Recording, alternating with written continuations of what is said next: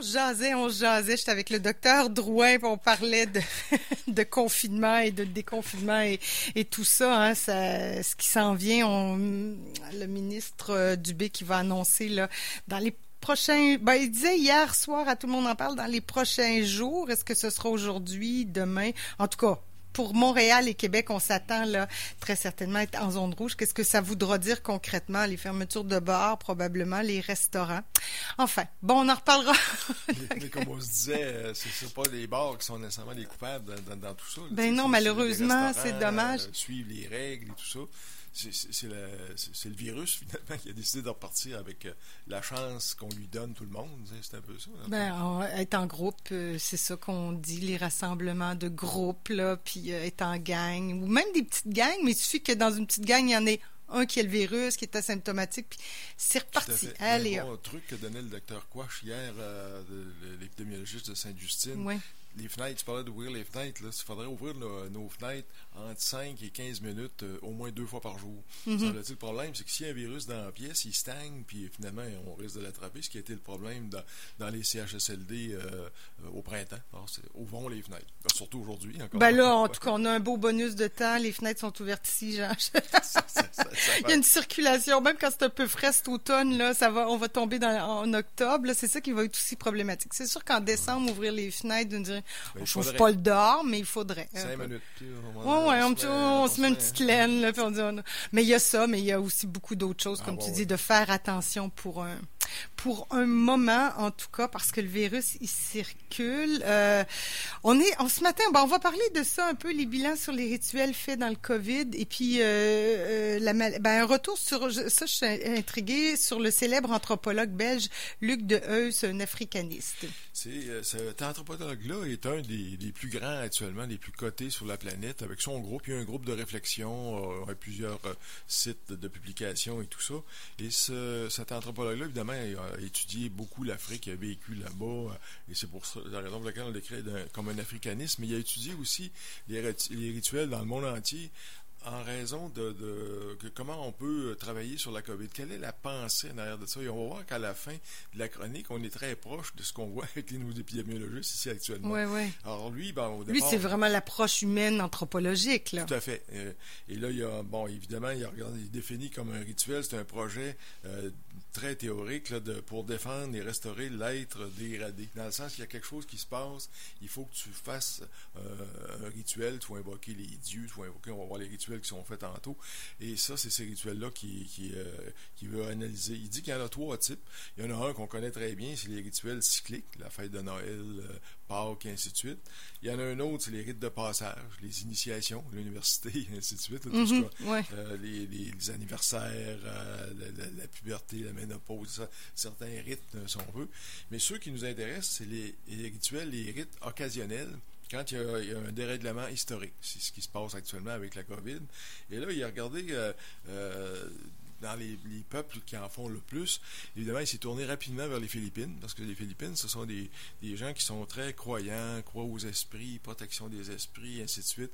Il y a aussi beaucoup de catholicisme là-bas. Donc, il y a toute une, mm-hmm. une zone qu'on retrouve et là, les communautés là-bas invoquent les, esprits euh, et ils disent que les désastres, donc le COVID, se produit par le fait que les humains ont violé les lois de la nature. Pour eux autres, là, c'est clair et il faut rétablir cette relation harmonieuse. Et là, bon, ils vont offrir des dons à la nature, ils vont immoler des animaux. Il y a toute une, une ben, Ils n'ont pas tort dans la mesure où on aurait peut-être dû laisser les animaux sauvages dans la nature, là, tu sais, puis pas, pas se mêler de, tu sais, pas, pas vouloir avoir un pangolin pour... Euh, pour ses besoins personnels. Là. Exactement. Ben à la limite, là, si on simplifie. Là. Puis encore là, on fait le lien avec une réflexion actuelle. On dit quelle est la vraie pandémie? Est-ce que c'est l'environnement, le dérèglement du climat ou la COVID hein? Ça aussi, c'est une autre question de fond. Et ces rituels de base des peuples, je dirais, euh, primitifs, entre parenthèses, parce que quand on voit la profondeur de, de leur rituel, c'est loin d'être primitif euh, comme tel. En, Papouasie, par exemple, eux autres, ils vont tout simplement sacrifier un poulet et purifier l'eau. Pour eux autres, l'eau est, est, euh, a été souillé par les humains. Alors là, il y a tout un autre rituel, et s'ils font ça, mais la COVID... Euh, bon, c'est pas tout à fait scientifique, là, on va se dire. il n'y a rien de scientifique là-dedans. Là. logique, là. Là, okay. Mais on va y arriver au scientifique. On dira pas ça au docteur Quash, là. on va y arriver au scientifique. OK, OK. Euh, aux Philippines, par exemple, eux autres, ce qu'ils ont fait, ça ressemble un peu à un certain confinement. C'est qu'ils ont pris des, des paquets d'herbes, puis ils ont attaché, puis ils isolé leur village. Donc, ils sont tellement élevés, les paquets d'herbes, que tu n'es pas capable de. C'est vraiment de passer. Ça passe pas en soi. Donc là, c'est la protection. Puis pour dire que le rituel est entendu, encore une fois, on offre des, des entrailles du poulet, du cochon, et ainsi de suite.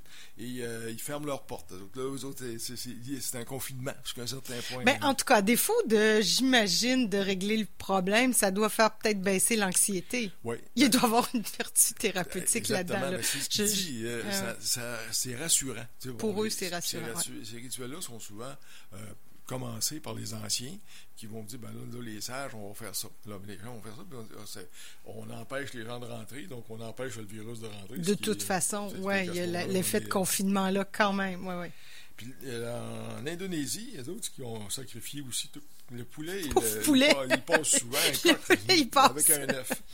euh, demandant à nos ancêtres de fermer les portes afin de prévenir l'arrivée du virus. Ils font quand même la même chose. J'ai essayé de trouver dans les zones euh, anthropologiques euh, pourquoi le poulet. Ça pourrait être n'importe quel autre animal. Alors, il y a toute une, une, une vertu symbolique dans du poulet, ah Vous allez voir des rituels vaudous, par exemple, on va sacrifier des poulets, on va, on va prendre le sang, et ainsi de suite. Et euh, en Thaïlande, les autres, ce qu'ils font, euh, et en Malaisie, ils s'isolent en forêt.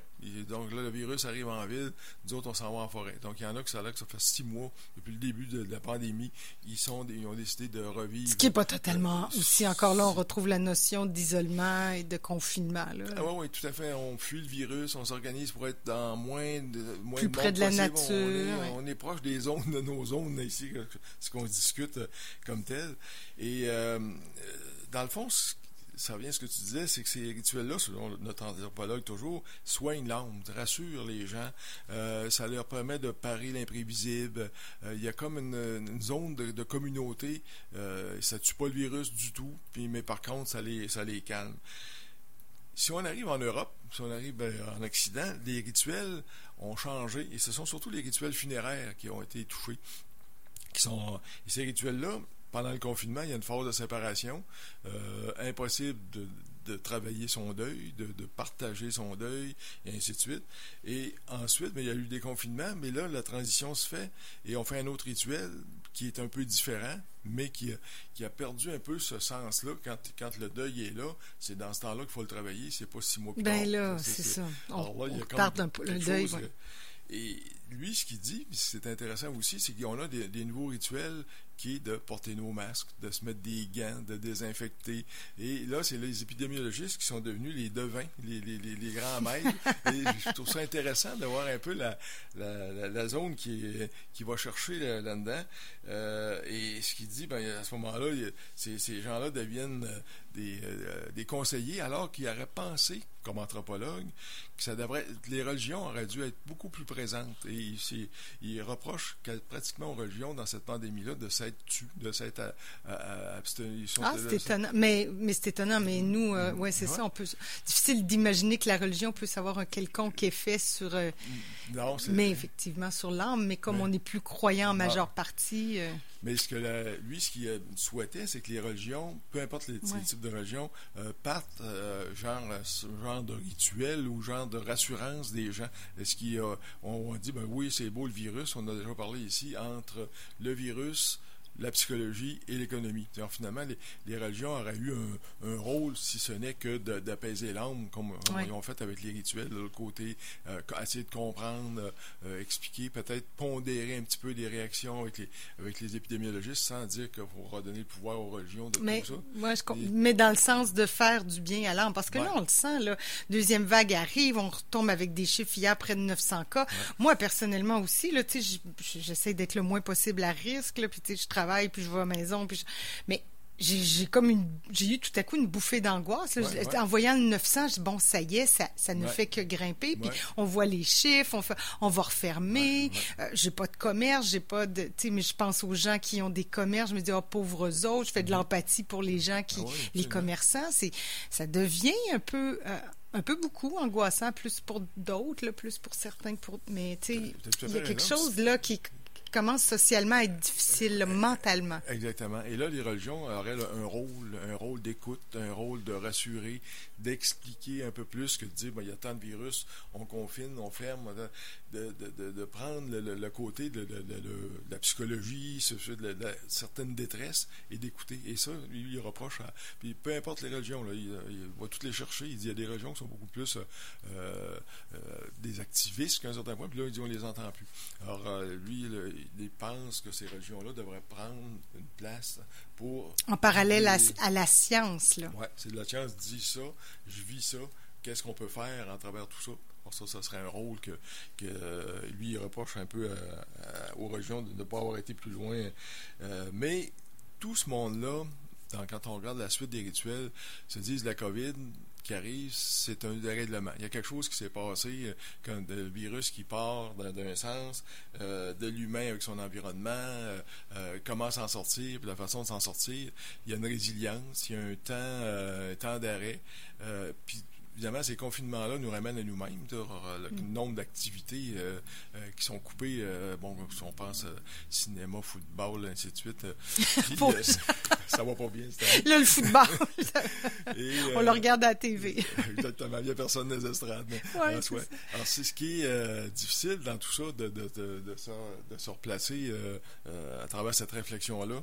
Et ce qu'on demande aux gens, c'est de simplement reconnecter au moment présent, d'arrêter de, de, de, de, courir jusqu'à un certain point, puis de, de, penser ce bout-là de l'environnement. Le, lien le COVID-environnement, on n'a jamais été si dur sur l'environnement. Moi, je regarde à, l'hôpital le nombre de, je ne dis pas que c'est pas correct, là, le nombre de masques, de gants. On en voit partout à terre, les gens les échappent, on les garde dans nos... C'est pas de la mauvaise volonté, là, mais tu sais, on l'a dans notre poche, ils tombent à terre, les, ah, les petits masques jetables, il y en a partout à terre. Le plastique aussi, des visières aussi, Ah oui, aussi, oui. Euh, on utilise des, des, des, des ustensiles jetables, on, bon, tout la désinfection que le, nombre de, désinfectants euh, qu'on retrouve, de bouteilles, et ainsi de suite. Donc, d'un côté, on est en train d'oublier l'environnement, même si on, a quand même fait une part, parce que le nombre d'avions qui, qui a arrêté de voyager, euh, qui ont arrêté de se promener dans le ciel, mais ça, ça a aussi aidé l'environnement. Mais donc, on est euh, un tournant où il y a une redéfinition de l'humain, toujours selon notre anthropologue, en disant, oui, il y a cette COVID-là, il y a le confinement, il y a la réflexion il y a ce temps-là où on la vie sera plus pareille, on va vivre différemment. Et c'est un beau message, euh, si vous avez une chance de lire ses écrits. C'est une des sommités de, la planète actuellement en termes d'anthropologie, parce que j'ai vu des anthropologues qui sont ou trop religieux, ou trop matérialiste jusqu'à un certain point, puis à ce moment-là, mais il, vous laisse la réponse. La réponse, c'est on l'a chacun de nous autres jusqu'à un certain point. Mais moi, ce que je retiens là-dedans aussi, c'est l'espèce de notion de collectivité. On est tous dans le même bateau. Et puis là, c'est pas juste au Québec, c'est planétaire, de penser collectivement, mais au-delà de la ville, de la province, du pays. Tu sais, c'est la, la, planète au complet. Il y a une notion qui est apaisante aussi un peu là-dedans, là, de dire que, ouais, aux Philippines, en Malaisie, eux aussi, ils vivent le même. Ah ils réagissent différemment, mais ils vivent les mêmes problèmes. Euh, ben, il y, a, il y, a un aspect apaisant un peu. On est tous dans le même bateau, puis on ne sait pas c'est ça qu'on est habitué dans un monde où on contrôle, on a, je regarde moi du côté scientifique, trouve une réponse. Euh, pour avoir fait longtemps de l'obstétrique et, des accouchements, il y a bien des femmes qui disent Moi, je planifie mon accouchement, ça devrait fonctionner de même. C'est pas toujours comme ça que ça fonctionne en soi. Donc, ça, c'est la vie. la vie, mais là, on est dans un autre mode avec la COVID. On, on a des notions scientifiques, on cherche un vaccin. Et j'écoutais encore hier un physicien, euh, M. Mousseau, qui euh, disait qu'on n'est pas sûr ben du vaccin. c'est un virus qui bouge beaucoup c'est un virus qui, qui, est un peu difficile à palper. Jusqu'à un certain point, on fait un vaccin, il faudrait peut-être en faire un autre euh, dans trois mois. Donc, finalement, on attend tellement le vaccin, mais il faudrait arrêter d'attendre le vaccin. Tout coup qui n'arrive pas ou ta coup qui arrive très tard, le vaccin, comment on va vivre? exactement. Il faut apprendre à vivre avec, à vivre avec l'équilibre qu'on semble assez de vouloir faire entre l'économie et la psychologie. Mais je dirais le, le parent pauvre actuellement dans la COVID, c'est la psychologie. Il y a de la détresse, des gens qui ont perdu leur travail, des familles qui sont difficiles, la violence conjugale, la violence envers les enfants, euh, énormément de, de, de, difficultés. Puis ça sort pas beaucoup. On n'a pas de gros euh, grosses données là-dessus. Non, ben je lisais dernièrement qu'il y avait des rapports, mais ça reste, on, on est prudent, on veut pas analyser, mais que en nous au moment où la pandémie était tranquille, il y a eu plus de décès, 11 de plus de décès chez les personnes de 70 ans et plus. Alors, est-ce que c'est des gens qui, auraient, qui avaient une condition médicale puis qui sont pas allés à l'hôpital se faire soigner? Aussi, il y a, Bon, alors là, tu sais, dans, on présentait les chiffres, on faisait des, hypothèses, mm. mais rien de, on n'a pas fait d'analyse encore. Mais donc, une surmortalité au mois d'août euh, cette année chez les personnes âgées. Et il y a le nombre de suicides qu'on n'a pas euh, répertorié non plus. Euh, ça, il y a toute une, zone de la psycho où on on s'intéresse au virus, mais pouvoir s'intéresser à l'humain en arrière du virus, qu'il soit là ou pas là, là jusqu'à un certain point. il y a encore d'ouvrage à faire, comme on dit, encore quelques chroniques à faire là-dessus. mais, mais j'ai hâte que Jean arrive lundi matin et dit Hey, on a trouvé soit un remède ou soit un médicament, tu sais, quelque chose. Euh, j'étais contente quand le ministre Dubé a fait Hey, il a mis une échelle de temps. Faites attention pour 28 jours. Moi, j'avais, ah, ça m'a fait du bien parce que travailler sur le long terme, dire, ben, on sait pas. Parce que le vaccin, c'est vrai qu'on sait pas, le médicament. Mais là, de dire, ben, faites attention 28 jours, on va aplatir la courbe pendant ce temps-là, puis on va peut-être avoir collectif, un, effort collectif sur un temps donné. Il me semble que ça donnait un objectif plus clair dans un dans, donné. Ce qui est intéressant, Caroline, aussi, dans ce qu'il a dit, c'est faites attention pour 28 jours, puis il n'a pas mis la police tout de suite. Euh, avant, c'était une répression, là, on va rentrer dans les maisons, on va aller vérifier et tout ça.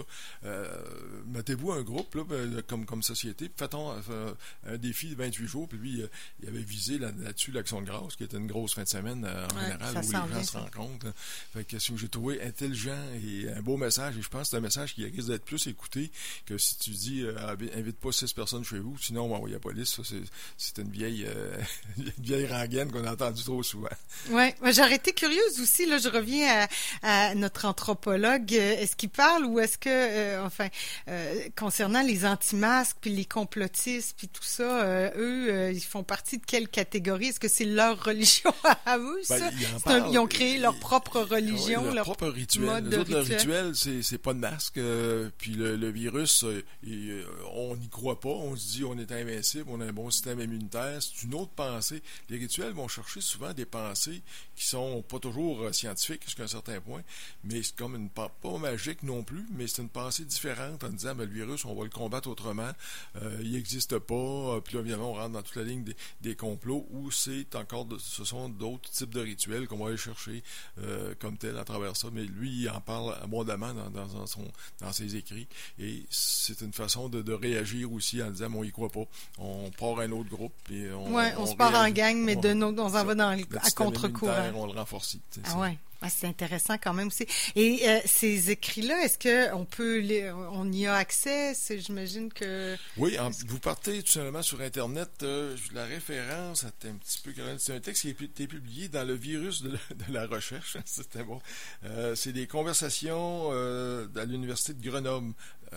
Si vous allez sur le site de l'Université de Grenoble, vous allez retrouver les écrits de, notre anthropologue. Puis ce que j'ai retrouvé, une partie du, du, texte de ce matin, c'est le virus de la recherche, qui est un, journal de l'Université de Grenoble, finalement, qu'on va aller chercher. Puis, ensuite de ça, ben, il y a toutes les il y a beaucoup de, livres, ce monsieur-là. Euh, c'est un penseur euh, de la planète peu connu ici, mais quand on regarde sa réputation, vous allez sur Internet, vous allez voir que c'est un monsieur de calibre. Oui, oui, bon, on n'a pas toujours, euh, les, intellectuels n'ont pas toujours la cote. Non, non, non, c'est pas, malheureusement. C'est pas vendeur. Ben oui, c'est ça. Alors, Luc de Heus, c'est comme ça qu'on prononce, H E-U-S-H. Exact. H-E-U-S-H, Luc de Heust. Euh, bon. Euh, moi, ça m'intrigue. Je vais, je vais aller lire, voir un autre, un autre angle pour euh, pour voir la, la pandémie euh, et l'histoire aussi, c'est pas trop mal non plus quand on regarde d'un point de vue historique. un angle qui arrive comme euh, exactement à la même conclusion que nous autres, en disant, ben là, à quelque part, il faut s'essayer de, se, de se, regrouper, peut-être un petit peu se confiner. quand on voit l'histoire des herbes, pour pas que les gens rentrent dans son village, on s'en va en nature. Il y a tout un sens à tout ça, sans que ça soit sous le confinement comme on en parle ici. Bon, en tout cas, Jean, il y a une chose aussi sur laquelle on est d'accord, c'est une bonne marche en forêt de ce temps-ci, ça fait du bien à l'anxiété. Ça doit être magnifique dans la forêt, là. Je suis pas encore allé, mais... Euh, malgré que la forêt est difficile dans ce temps-là, parce que, surtout comme en fin de semaine, il y a trop de monde. Alors, vous êtes obligé de marcher avec votre masque, parce que les sentiers sont pas si larges que ça quand vous rencontrez, c'est ah, comme si c'était ouais, Saint-Jean. Donc, tu es obligé d'aller marcher le soir. C'est pas le, bon, si vous avez un petit moment avec le télétravail, peut-être aller en semaine. Avec une lampe frontale.